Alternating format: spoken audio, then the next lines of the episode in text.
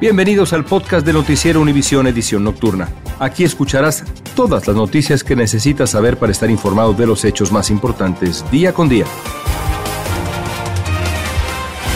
Jueves 13 de octubre, estas son las noticias principales. Rabia y más dolor causó la cadena perpetua a Nicolás Cruz, que mató a tiros a 17 personas en la escuela en Parkland, Florida, en 2018. Padres de las víctimas esperaban condena de muerte. Hablamos con uno de ellos. Mi hijo murió de cuatro disparos de una R-15. A mi hijo le dispararon en la cabeza. El cerebro de mi hijo explotó. Otro pistolero mató a tiros a cinco personas en una zona residencial de Carolina del Norte.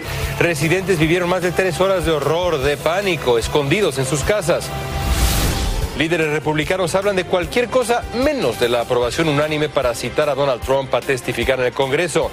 Nuevas revelaciones indican que incitó el ataque al Capitolio y pretendía anular la victoria de Joe Biden que lo sacó de la Casa Blanca. Comienza la edición nocturna. Este es su noticiero Univisión, edición nocturna, con León Krause. Amigos, ¿cómo están? Muy buenas noches. Gracias por estar con nosotros. De nuevo, cinco personas murieron en un tiroteo ocurrido en Raleigh, Carolina del Norte. Entre los fallecidos está un agente de la policía. Otro agente también se encuentra entre los heridos, aunque se reporta desde el hospital que sus heridas no amenazan su vida. Después de varias horas de tiroteo activo, la policía logró detener al sospechoso, lo puso bajo custodia. Se trataría de un adolescente blanco que aún no ha sido plenamente identificado. La tragedia ocurrió en un complejo residencial de Raleigh, donde se le advirtió a los residentes mantenerse en sus casas, que las vemos ahí esta tarde, mientras perseguían al atacante en una zona que fue declarada de tiroteo activo. Se han comenzado a investigar los motivos de esta agresión. Y en las dolorosas secuelas de otro tiroteo brutal, un un jurado, de la Florida finalmente llegó a un veredicto en el caso de la masacre de la escuela en Parkland cuatro años y ocho meses después de esa tragedia que sacudió al país. La decisión fue cadena perpetua para Nicolás Cruz, el autor de la balacera en la que mató a 17 personas, muchos de ellos adolescentes. Pero como nos dice Guillermo González, la mayoría de los familiares y padres de las víctimas no están en absoluto satisfechos con esa decisión. Decepcionados y molestos reaccionaron los familiares de las 17 víctimas mortales del confeso asesino de la escuela Marjorie Stoneman Douglas, Nicolás Cruz, después de la decisión del jurado de recomendar cadena perpetua en lugar de pena de muerte contra el autor de la peor masacre ocurrida en la Florida en toda su historia. We are beyond disappointed with the outcome today. This should have been the death penalty 100%. 17 people were br- brutally murdered on February 14, 2018.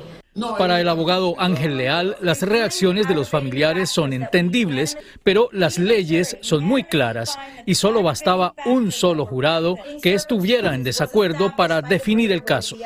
Aparentemente, tres de ellos votaron en contra de la pena de muerte, según reportes de prensa.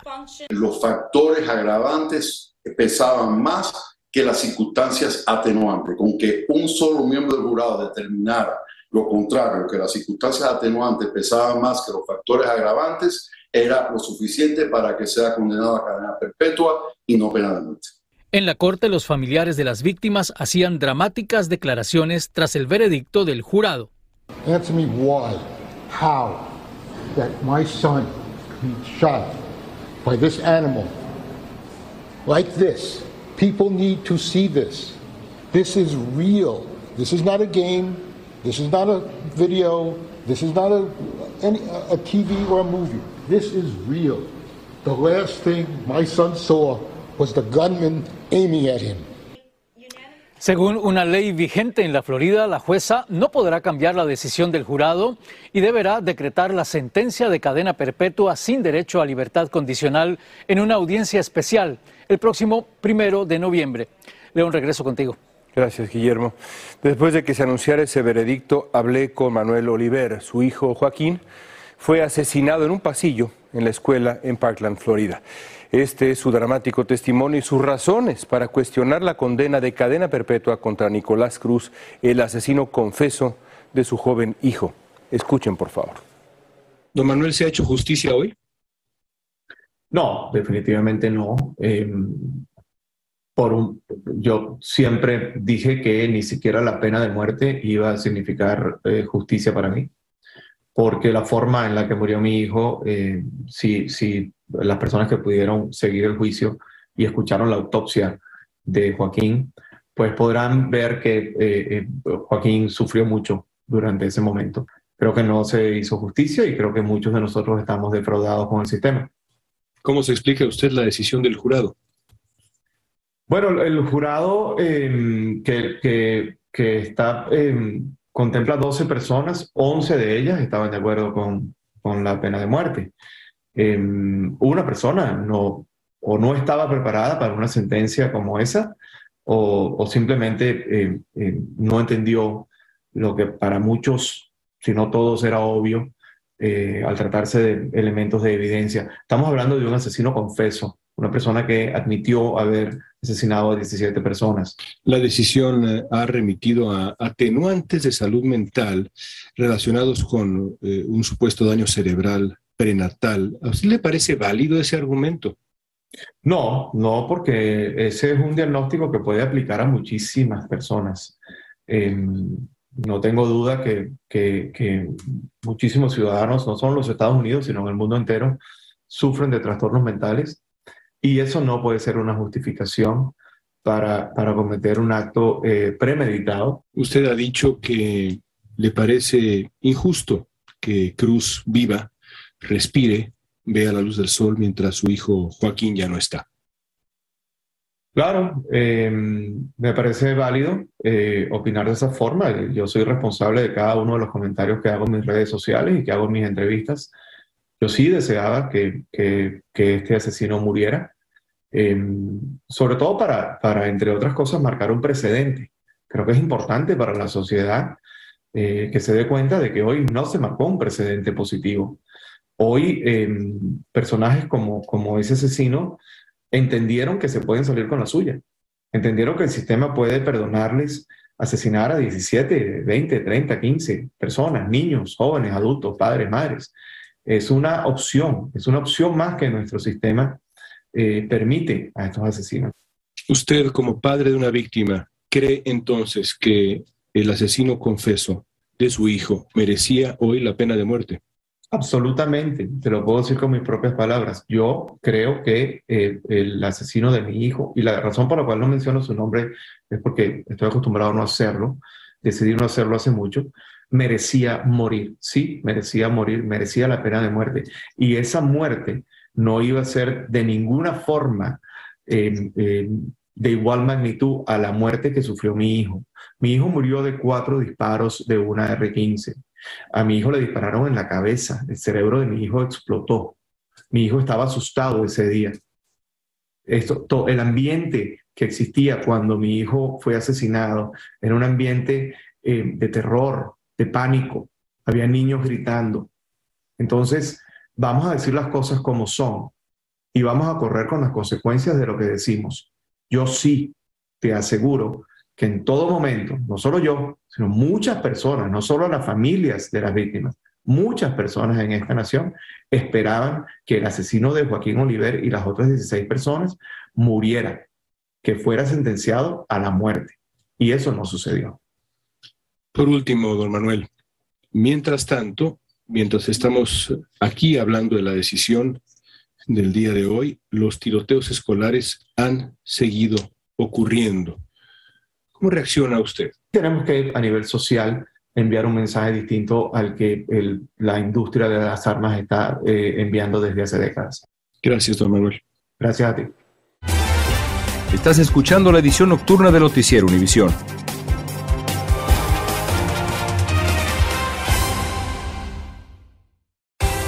Continuamos con el podcast de la edición nocturna de Noticiero Univisión. Dos policías de Connecticut fueron asesinados a tiros allá en una aparente emboscada tras una llamada de emergencia sobre una presunta violencia doméstica entre dos hermanos. Autoridades dijeron que habría sido un acto deliberado para atraer a los agentes a la escena, esto en Bristol. El sospechoso que disparó a los oficiales terminó muerto y su hermano en el hospital. El hombre de California acusado de secuestrar y matar a un bebé de ocho meses. A sus padres se ha declarado inocente. Jesús Salgado supuestamente secuestró a la familia de la India a punta de pistola en su negocio de camiones el 3 de octubre. Las autoridades dicen que Salgado, un ex empleado de la compañía de la familia, probablemente los mató en una hora. Sus cuerpos fueron encontrados dos días después en el Valle de San Joaquín. Los problemas se le acumulan a Donald Trump. La comisión del Congreso que investiga el asalto al Capitolio votó de manera unánime para citarlo a testificar por su papel en el ataque al Capitolio el 6 de enero del 2021. Aunque es improbable que vaya, que acuda a testificar, la decisión de la comisión envía un mensaje simbólico a los votantes. Pablo Gato nos va a explicar. La conclusión de la comisión fue clara. Donald Trump traicionó de forma asombrosa su juramento para defender la Constitución, lo acusaron. Agregaron que el intento por revertir los resultados de las elecciones fue planeado durante meses. The central cause of January 6th was one man, Donald Trump. Nada de todo eso hubiera ocurrido sin Donald Trump, dijeron. El comité no examinó a sabiendas el fraude electoral masivo que tuvo lugar durante las elecciones presidenciales de 2020, reaccionó Trump. Miss Cheney. Aye. Luego, todos los miembros del comité votaron a favor de llamar a declarar a Trump. ¿Por qué no me pidió el comité no seleccionado que testificara hace meses? ¿Por qué esperaron hasta el final los últimos momentos de su última reunión? Porque el comité es un total fracaso que solo ha servido para dividir aún más a nuestro país, agregó Trump. Una eh, audiencia eh, con un objetivo totalmente político, ha sido una estrategia de comunicaciones eh, justo antes de las elecciones de mitad de término para tratar, tratar de hacerle daño al presidente Trump y al Partido Republicano. Pero la mayoría de republicanos evadió el tema en Twitter. Jim Jordan afirmó que se hizo para distraer de la inflación. Matt Gaetz se enfocó en criticar a la prensa. Marjorie Taylor Greene en hablar de la libertad, el líder republicano de la Cámara Baja, Kevin McCarthy, en el papel del gobierno, el líder republicano del Senado, Mitch McConnell, en la inflación, Lindsey Graham en el precio del petróleo y Marco Rubio en la rehabilitación de adictos. La comisión anunciará si finalmente recomendará o no al Departamento de Justicia que encauce criminalmente al expresidente Trump. En Washington, Pablo Gato, Univisión. Y las placas digitales de autos están avanzando en California. La Asamblea Estatal les dio luz verde, van a reemplazar a las tradicionales placas de metal. La ley simplifica el trámite para gestionar o renovar en persona la matrícula de los vehículos. Socorro Cruz nos explica cómo se obtiene y cómo van a funcionar estas placas de alta tecnología. Son cientos los negocios en California que se benefician con la era robótica y digital, y las agencias gubernamentales no se quedan atrás. A partir del primero de enero del 2023 se verán más vehículos con placas digitales en las carreteras y calles del estado. Estoy realmente emocionada con poder darle a los conductores de California diferentes opciones para las matrículas de sus carros, entre ellas las placas electrónicas. Ella es la asambleísta Lori Wilson, creadora del proyecto de ley AB 984 que fue aprobado y firmado por el gobernador Newsom en septiembre. Los beneficios son que se renovarán automáticamente ayudando a evitar largas filas en las oficinas del DNB. Además, contarán con tecnología de seguimiento para localizar autos robados y la policía podrá obtener en segundos información para verificar récord de antecedentes. Entre otros beneficios es que mostrarán mensajes de emergencia como una alerta Amber o si el carro es robado. Sin embargo, hay quienes tienen sus reservas. Moisés Castillo, con más de 20 años de experiencia como detective en Los Ángeles, dice que las placas digitales pueden convertirse en un arma de doble filo. Van a poder colectar información de cómo el conductor maneja el carro, qué tan rápido va. Esta información puede ser hackeada y luego cometer delitos de fraude. Eso es el gran problema. Antes de convertirse en ley, la AB 984 aquí en California fue un programa piloto por cuatro años y de acuerdo a las autoridades no se registró ningún incidente. Ahora, a partir de enero, California será el tercer estado del país en que los conductores podrán contar con placas digitales después de Michigan y Arizona. En Los Ángeles, Socorro Cruz, Univisión. Y nos vamos a México, donde familiares de desaparecidos siguen con la búsqueda dolorosa de restos humanos que podrían ser de sus seres queridos. Durante cinco días, más de 100 personas participaron en búsquedas en el Cerro de la Jusco, del sur de la Ciudad de México, que es un lugar muy hermoso donde, por desgracia, han aparecido muchos cadáveres. Alejandro Madrigal tiene el reporte para ustedes. ¿Qué pedimos? ¡Justicia! Es el himno de estas mujeres valientes que arriesgan su vida para buscar a sus seres queridos desaparecidos. Jacqueline camina por terrenos baldíos en la Ciudad de México. Acompaña a su pala para encontrar a su hija desaparecida hace dos años. Es una zona de fácil este, acceso para la delincuencia y es por ello que tenemos que seguir buscando aquí hasta que encontremos a todos los que tengamos que encontrar. Organizó junto con 10 colectivos de varios estados del país una segunda jornada de búsqueda en el Cerro de la Jusco, un pulmón de la capital mexicana, que en los últimos años se ha convertido en un cementerio clandestino, donde se investigan 130 desapariciones. Aquí en la Ciudad de México hay puntos específicos, cerros específicos, bosques específicos que se prestan para llevar a gente y asesinarla, violentarla y dejarla ahí. Antes de comenzar la búsqueda, ruegan por encontrar la paz y a sus seres queridos. Clamamos a ti porque en medio del dolor solo contamos contigo. Rastrean incluso entre la basura y encontraron lo que serían costillas humanas. Y ahí comienzan a excavar y deben ser escoltadas por fuerzas federales por las amenazas que reciben. lo que va del año, cuatro madres buscadoras fueron asesinadas. Las organizaciones defensoras de derechos humanos, la ONU, tiene que voltear a ver que nos están matando. De los más de 100 mil desaparecidos, 5 mil se ubican en esta capital mexicana. Un cáncer que se sigue esparciendo por todo territorio nacional. En Ciudad de México, Alejandro Madrigal, Univisión. Y en esta nueva cápsula con miras a la participación de México en el Mundial de Qatar 2022 vamos con un homenaje al aficionado anónimo, ese aficionado que cada fin de semana ahí está, para echar porras, como decimos, a su equipo favorito. Vean esto.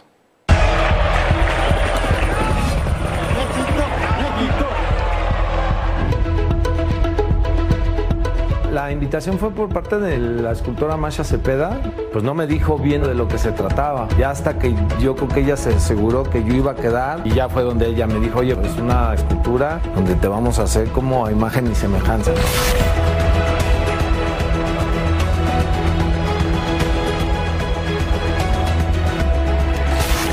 Totalmente, es mi cuerpo. Fue un trabajo escultórico con una técnica muy particular. Te registran todo tu cuerpo, tu cara, tus facciones del rostro, tus manos, todo. Hasta salió mi cicatriz de mi brazo. Yo fui nada más el, el vínculo que se hizo como yo, como, como, como modelo. Y ahí sigue y yo creo que va a seguir. Ya han hecho varios movimientos en el estadio, ampliaciones, reducciones y demás, y la, la escultura sigue allí. Pues yo estoy muy orgulloso y muy contento de que siga ahí principio no me caía el 20. Yo voy a morir y va a seguir la, escultura de Nachito, que así ya le puso la gente.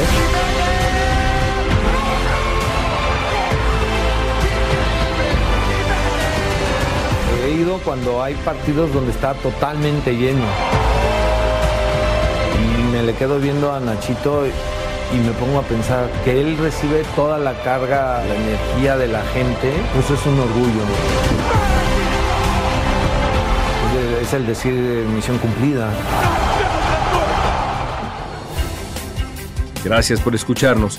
Si te gustó este episodio, síguenos en Euforia, compártelo con otros, públicalo en redes sociales y déjanos una reseña.